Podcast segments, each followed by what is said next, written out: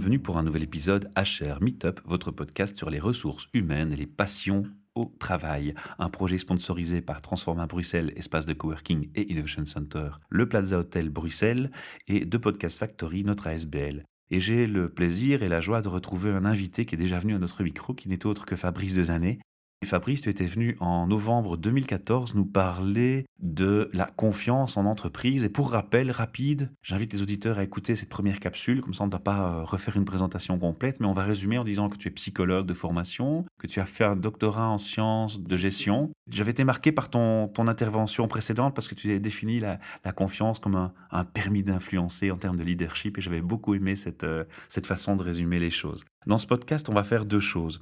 On va d'abord donner un petit aperçu du, suivi par rapport à cette première intervention de ta part, et ensuite on va résumer au micro le contenu que tu nous as apporté durant, durant cet événement. Fabrice, je vais te laisser la parole. On va commencer par euh, une petite mise à jour de, de ce que tu fais actuellement. Merci Michel.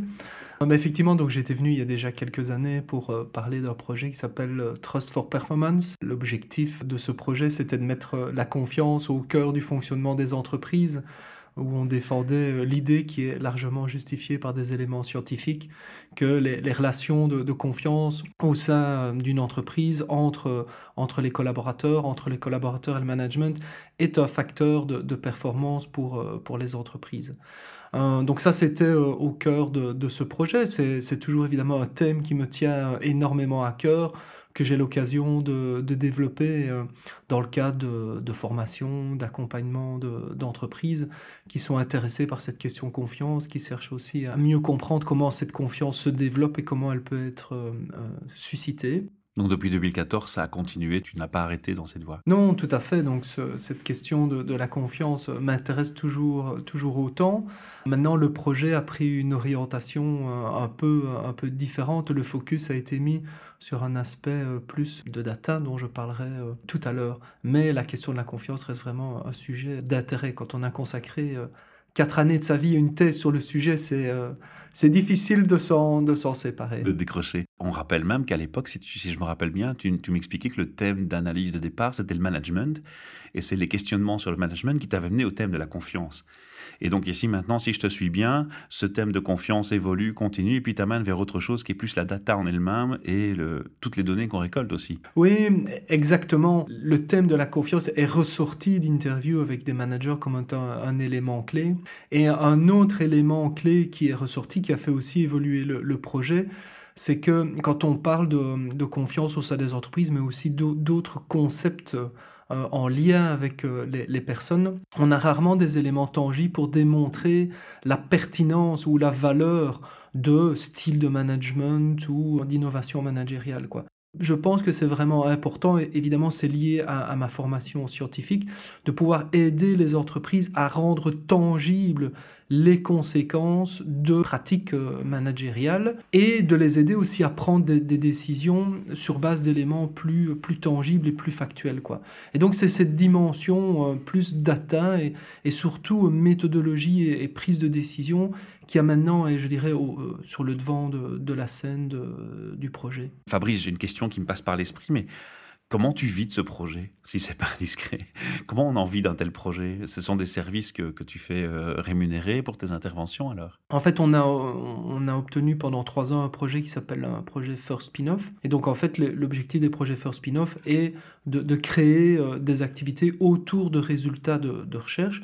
Et donc, maintenant, on a créé une, une spin-off comme on est plutôt dans le domaine de, des sciences de données, elle s'appelle Analytics for HR, hein, donc Analytics pour, euh, pour des ressources humaines, dans lequel le focus est, clairement mis sur cet aspect euh, analyse de données. Donc maintenant, voilà, une spin-off euh, existe depuis euh, début, de, début de cette année. Alors Fabrice, ce que je te propose de faire en premier lieu, c'est de peut-être remettre des définitions en avant, quand on parle de big data par exemple, alors ou de HR Analytics. Tu peux un peu nous définir ton activité en tant que HR Analytics et puis le big data, qu'est-ce que c'est? Alors justement, je suis, plus un, spécialiste de HR Analytics que du big data, mhm. et je vais l'expliquer pourquoi. Pour moi, le HR Analytics, si je dois vraiment le définir en une phrase, c'est de résoudre des questions RH avec des données. Donc, c'est-à-dire, plutôt que de prendre des décisions ou euh, sur une base intuitive, c'est d'utiliser des éléments factuels à propos d'une question qu'une entreprise se pose, et généralement c'est une question RH en l'occurrence, afin de parvenir à une meilleure compréhension de cette situation et une meilleure prise de décision. Voilà, c'est comme ça que je le définirais. Donc il y a toujours au point de départ une question, RH. Ça veut dire c'est un projet qui démarre de RH et pas un projet qui démarre euh, de statisticien. On part d'une question RH. À partir de ça, on développe euh, des hypothèses, on collecte, on, on acquiert des, données qui vont permettre de, tester, de valider, de, répondre à cette question. Puis, à partir de, ces données qu'on a collectées, ben, on les analyse et on dégage les conclusions. Et ces conclusions doivent aboutir à des prises de décision et à, des actions. Donc, j'irais, hum, j'ai un background qui est scientifique, et donc il y, a, une forte correspondance entre la démarche scientifique et la démarche HR Analytics. Alors moi j'ai mis une opposition avec le big data justement parce que c'est un thème qui est fort à la mode, on en parle beaucoup, mais l'approche est un peu différente. Tu peux expliquer en quoi c'est différent? Alors le, big data, c'est euh, l'idée que les, données euh, s'accumulent à une vitesse incroyable, ce sont les fameux 3V euh, du, du, big data. Et c'est euh, cette idée que les entreprises peuvent exploiter euh, ces données pour mieux comprendre leur environnement, pour mieux comprendre leurs clients, euh, etc. Mais là, on part des données vers l'entreprise et pas de l'entreprise vers les données. En gros, c'est ça.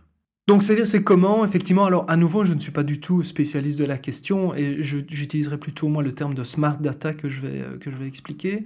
C'est-à-dire, il y a une quantité, c'est comme si c'était une mine d'or à exploiter et donc ces entreprises passe du temps à accéder à ces données et à les, analyser. Nous, on est plutôt dans le smart data. Un des problèmes du big data, c'est évidemment la, validité de ces données, leur valeur. Et évidemment, ça, suppose des technologies, ça suppose des, des compétences. Ici, l'idée, c'est on collecte des données qui sont en lien avec une question précise. Et donc, on va plutôt rechercher des smart data. Donc, il ne s'agit pas de maximiser la quantité de données qu'on va chercher. On va aller chercher les données qui sont les plus pertinentes euh, pour l'entreprise, spécifiques par rapport à la question qu'elle se pose. Et donc, avoir des données à disposition est bien évidemment utile, mais n'est pas un prérequis pour démarrer une démarche HR analytique. C'est-à-dire qu'on peut commencer un projet en n'ayant pas nécessairement beaucoup de données ou en n'ayant pas conscience des données que l'on a en fonction des objectifs du projet, on va commencer à collecter ces données. En collectant ces données, on va peut-être commencer à les structurer. En les structurant, ben, on va peut-être pouvoir avoir des données qui sont de plus grande qualité et qui pourraient être destinées pour des projets ultérieurs. Donc finalement, c'est une démarche qui est un peu plus agile, puisqu'on ne doit pas démarrer d'un investissement massif pour que l'entreprise agrège et euh, ait un, data warehouse RH qui soit nickel pour pouvoir commencer à se poser des questions et à obtenir des données afin de répondre à, ces questions. Donc je pense que pour moi, en tout cas, le HR analytique, ce n'est pas du tout une discipline qui est réservée à des statisticiens, c'est d'abord, je dirais, une compétence que n'importe quel département HR peut, euh, peut développer. Une compétence humaine. Alors c'est une compétence de savoir poser des questions. Connaître l'humain au final. Hein. Oui, de connaître. Je vais donner un, un, exemple. Ici, c'est une, une, entreprise qui était confrontée à un problème d'absentéisme important. Et euh, la, réponse qu'ils apportaient à cette, euh, à cette question, à cette problématique, c'était la sanction. Et puis à un moment donné, quelqu'un a trouvé que c'était une meilleure idée de se préoccuper des gens et euh, des actions ont été mises pour former les, managers, euh, notamment à l'entretien de, retour d'absentéisme, ces choses de ce type-là. Malheureusement, les données ont montré que si dans un premier temps l'absentéisme a diminué, par la suite il a euh, à nouveau augmenté pour dépasser le taux initial. Et en fait, la question qui se pose ici, c'est l'entreprise a-t-elle pris une bonne décision ou pas?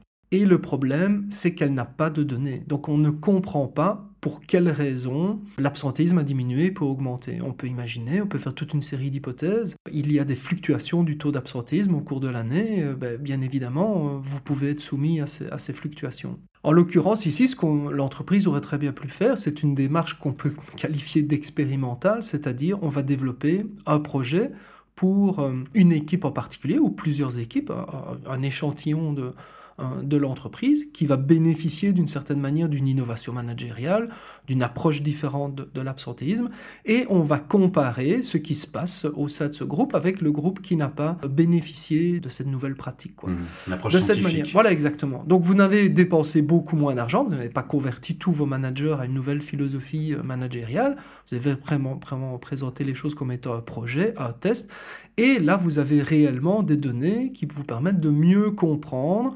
si ce type de, pratique a réellement une valeur ajoutée et si vous avez intérêt à l'étendre à l'ensemble de votre organisation. Donc je pense que c'est vraiment typique de la démarche HR analytique. On pose une question qui a vraiment une valeur, une pertinence managériale et on s'est dit comment est-ce qu'on pourrait euh, y, y répondre et pas simplement en levant son doigt et en regardant de quel côté le vent tourne ou quels sont les modes managériels actuels. Alors il y a la réflexion que je me fais, c'est qu'il y a certainement des facteurs qui sont liés à l'entreprise et à sa spécificité, à son secteur, à son fonctionnement, à sa culture, à ses valeurs. Ça, c'est un, fait qui me semble assez évident quand je t'écoute. Mais je pense aussi qu'il y a des facteurs qu'elle ne contrôle pas. Je vais prendre un exemple. Quand on parle des burn-out qui sont en pleine expansion, on entend souvent les spécialistes nous dire qu'il y a des rechutes après trois mois. Et, en fait, alors je généralise pas, hein, mais par exemple, il y a des choses qui se passent au niveau légal, au niveau indemnité de mutualité, qui va être un barème pendant un an, plafonné, etc. Et puis après une année, il passe en invalidité et le montant de, revenus de remplacement change énormément. Et donc, il y a certains individus qui sont un peu forcés par la situation à reprendre le travail alors qu'ils sont peut-être pas encore tout à fait prêts. Et la loi prévoit que s'ils n'ont pas trois mois et qu'ils retombent en, rechute dans les trois mois, ben, ils sont de nouveau considérés comme invalides. Et donc, cette différence entre un barème et l'autre n'intervient pas. Tu vois, il y, a des, choses qui sont des facteurs externes qui viennent un peu parasiter toutes ces données, non? Ou est-ce que c'est des choses qui sont assez rares ou récurrentes? Est-ce que c'est des choses qui sont envisagées déjà? Oui, donc tout à fait. Euh, j'ai expliqué, on part d'une question. La deuxième étape qui est extrêmement importante, et euh, au HR Meetup on en a parlé beaucoup, c'est de réfléchir sous forme d'hypothèse. C'est se dire, tiens, on a un problème d'absentéisme, qu'est-ce qui nous permettrait d'expliquer ce qui est en train de se passer dans notre entreprise? Donc dans mon exemple, on pourrait se dire, tiens, pourquoi? Est-ce que systématiquement on a une rechute après un an pour trois mois systématiquement ou pas? Par exemple. Par exemple. C'est une question qu'on pourrait se poser. Voilà. Donc toi, tu as observé telle chose, on va dire, tiens, c'est une hypothèse. Est-ce qu'elle est vérifiable Est-ce qu'on peut la vérifier. Donc une fois qu'on a ces hypothèses-là, on va dire, est-ce qu'on a la possibilité de le vérifier? Est-ce qu'on a des données qui sont accessibles? Sinon, comment est-ce qu'on peut les collecter, etc. et donc c'est une démarche, exactement, c'est une démarche assez, euh, assez systématique. On va progressivement, on va dire quelles sont les portes, on va essayer de les ouvrir, est-ce qu'elle est fermée, est-ce qu'elle est ouverte? Une fois qu'on a posé ces hypothèses, bah, il faut collecter euh, des données. En l'occurrence, euh, il y a des données qui sont, qui sont disponibles, souvent au sein des entreprises. Il peut y avoir des données qui sont, euh, qui sont externes. tout ce qui est cadre social et légal, c'est connu. Tout ce qui est payroll, c'est connu, c'est gérable. Ça peut être exactement. Alors justement, les inconnus, c'est quoi? C'est vers ça que je vais. Hein, exactement. Donc généralement, les inconnus, et ça c'est le, domaine sur lequel notre spin-off euh, s'est spécialisé, c'est généralement toutes les dimensions intangibles de l'organisation. Donc ça veut dire c'est des dimensions relatives aux personnes, à l'attitude qu'elles développent à, propos de leur organisation, au type de relations qu'elles ont avec leur entreprise, au climat social. Et là, on revient dans la notion de confiance, dans la, conscience, Par exemple, dans la notion de valeur, de sens. Par exemple, alors Ici, effectivement, moi je peux avoir des hypothèses fortes à propos de ce qui est important dans une entreprise, mais ce qu'on... Alors généralement, si les entreprises veulent capturer ces éléments-là, elles font des enquêtes de, satisfaction. Pour, en pour y avoir, euh, je veux dire, euh, participé sur ce genre de projet, c'est souvent assez frustrant, sur les projets qui sont assez longs, il y a des délais assez importants entre le moment où on lance le projet, où on a les, données, je veux dire, c'est, il y a un côté one shot, c'est-à-dire qu'on doit le faire une fois. On a tendance à faire des questionnaires qui sont très très très très longs. Et donc nous, ce qu'on voulait, c'était une méthode beaucoup plus souple, beaucoup plus rapide. C'est un outil qu'on appelle le Talk Up, hein, qui permet d'entrer en conversation avec euh, ses collaborateurs et qui permet en fait de collecter des données de manière beaucoup plus rapide, beaucoup plus précise beaucoup plus euh, ponctuelle et surtout à travers le temps. L'objectif, c'est vraiment de passer de la photo au film et d'amener à l'entreprise des données qui sont valides parce que c'est fondé sur des, sur des notions scientifiques, sur des concepts scientifiques et sur des questions qui sont, qui sont validées. Et donc d'amener des données valides qui vont permettre à l'entreprise d'avoir des éléments factuels pour améliorer leur processus décisionnel. J'aime bien ce que tu me donnes comme feedback là parce que ça me fait penser à ces fameuses sempiternelles enquêtes que tu reçois systématiquement chaque année dans ta boîte, on te demande ton avis, etc. Et quand finalement tu constates que ton feedback n'est pas toujours, je dis bien pas toujours, hein, je ne généralise pas de nouveau, euh, pris en compte ou qu'il y a des frustrations par rapport à ce feedback, bah, finalement les gens ils ont tendance après à remplir un peu cette enquête n'importe comment ou en s'en foutant un peu ou parfois on ne la remplissent plus du tout et, on peut se poser des questions sur les valeurs ajoutées de ces enquêtes dans, dans le contenu quoi. Tandis que dans ce que tu me dis, ici, vous avez une approche qui est quand même assez fort différente. Vous allez vous intéresser à une interaction différente dans l'approche d'enquête, c'est ça? Tout à fait. Donc, je dirais, pour l'avoir fait, le, contexte quand on fait une enquête, c'est que généralement, on ne le fait pas très très souvent. Donc, on veut quelque chose d'assez exhaustif, quoi. Ça veut dire que le questionnaire est généralement long et on sait que plus le questionnaire est long, plus la qualité des données diminue. Ça veut dire aussi que euh, le département RH se retrouve avec une quantité de données extrêmement importante et ils sont simplement incapables de traiter toutes ces données, toutes les, tous les feedbacks qui ressortent. Et c'est là que l'interprétation de l'humain va dire ah, on tient ah pas compte de mon feedback alors qu'en fait c'est juste une bête, question de temps. Quoi. Souvent, il y a des, des, questions qui sont vraiment très très très très pragmatiques. Donc la manière dont on, dont on fonctionne, ce, ce qu'on apporte, c'est une méthode qui est beaucoup plus souple, beaucoup plus agile. C'est-à-dire qu'on va limiter le nombre de questions qu'on pose, on va les focaliser sur des, thèmes bien précis, et on peut se le permettre puisque ça va être continu dans le temps. Donc on peut faire vraiment évoluer le, contenu des questions, on n'est pas obligé de, poser toutes les questions maintenant. Ça veut dire qu'au niveau du département RH, on se retrouve avec des données qui sont beaucoup plus focalisées, il y a moins de thèmes qui sont traités. Dans certains cas, euh, elle a déjà anticipé les actions qu'elle pouvait mettre en place en fonction des résultats que l'on pourrait obtenir. Donc à la différence d'autres services, en fait, notre outil n'est pas du tout standardisé dans le sens où il est vraiment évolutif et on va pouvoir faire évoluer le contenu des thématiques, des questions qui sont, qui sont posées. C'est pas du tout, c'est pas du tout figé. Donc on peut évidemment proposer des choses qui sont très très simples, qui sont récurrentes, mais on, peut vraiment aussi accompagner des, des entreprises pour leur développer une stratégie d'écoute qui est vraiment adapté à leurs besoins et dans lequel on va vraiment développer les indicateurs et les questions mmh. qui vont leur permettre de répondre aux questions qu'ils se posent vraiment. Donc ça, je dirais, c'est vraiment notre caractéristique et notre point fort. Si on revient à l'exemple que tu prenais avec la fameuse entreprise qui se posait des questions sur l'absentéisme, qui fluctuait, qui finalement l'année suivante était plus haut que le précédent, ben voilà, on, va continuer dans cet exemple-là. Qu'est-ce qui était ressorti de ce type de questionnement alors? Alors ici, c'est un, c'est, un exemple qui a été par quelqu'un pas avec qui on, a travaillé. Après, je lui ai expliqué, mais écoute, euh, c'est ah, dommage. une intervention. Tout à fait. Donc c'est quelqu'un qui me rapporte euh, ce, cas et je pense que ça c'est vraiment un argument en faveur du HR Analytics, c'est-à-dire quand on prend ce genre de décision, la première question, je, je trouve qu'il faudrait se poser, c'est qu'est-ce que l'on sait déjà? Est-ce qu'on comprend ce qui se passe et qu'il y a déjà des éléments qui nous aident à comprendre Et si on ne le sait pas, comment est-ce qu'on pourrait mieux comprendre ce phénomène mhm. avant de prendre euh, des décisions? Et l'idée, c'est vraiment d'aller aussi, j'utilise à nouveau ce terme, dans un processus agile, de ne pas tout de suite vouloir transformer toute l'entreprise, dans certains cas ça pourrait se justifier, mais d'y aller vraiment progressivement, de pouvoir tester des choses, de pouvoir démontrer leur intérêt, leur validité, et de vraiment asseoir les décisions sur base de données qui sont plus tangibles et plus, euh, plus factuelles.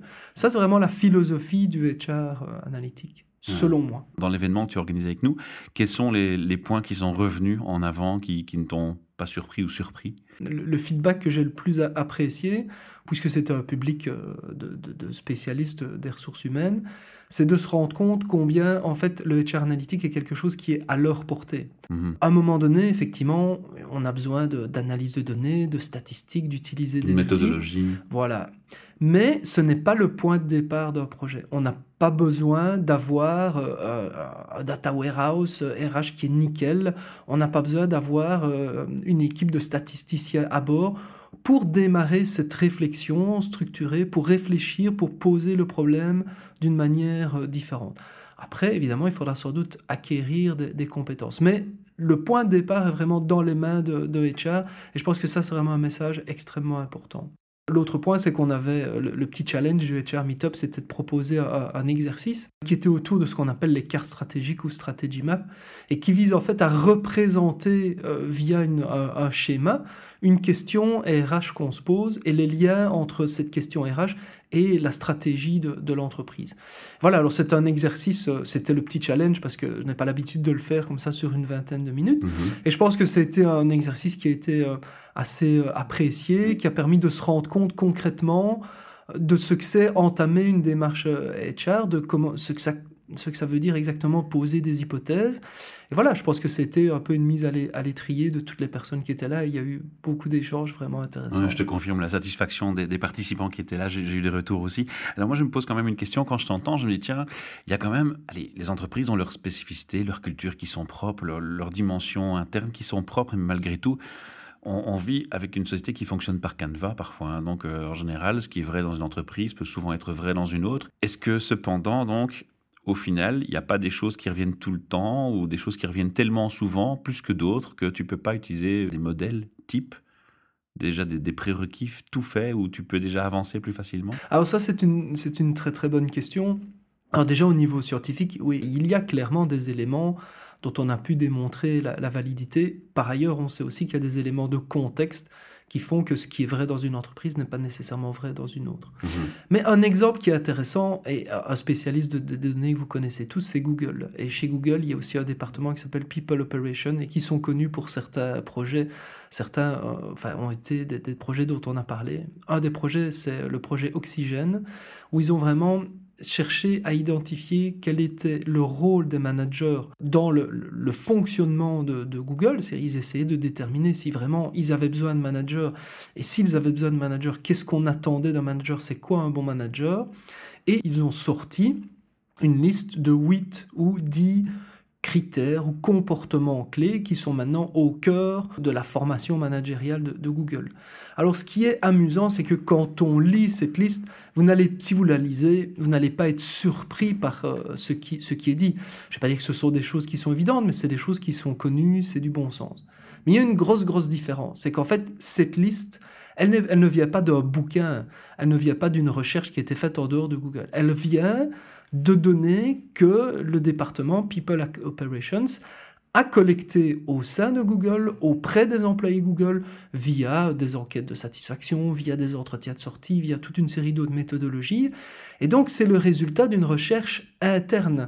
Donc, il ne s'agit pas, entre guillemets, d'aller valider un modèle qui est externe, c'est vraiment ce que, ce que Google a pu montrer comme étant important chez eux.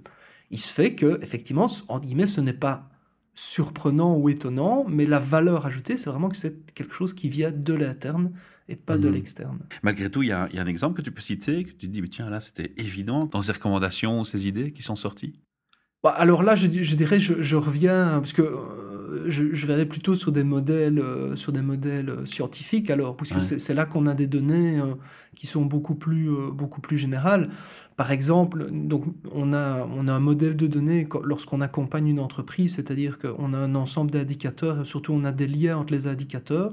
Et ces liens, en fait, sont, ont été étudiés dans la littérature euh, scientifique.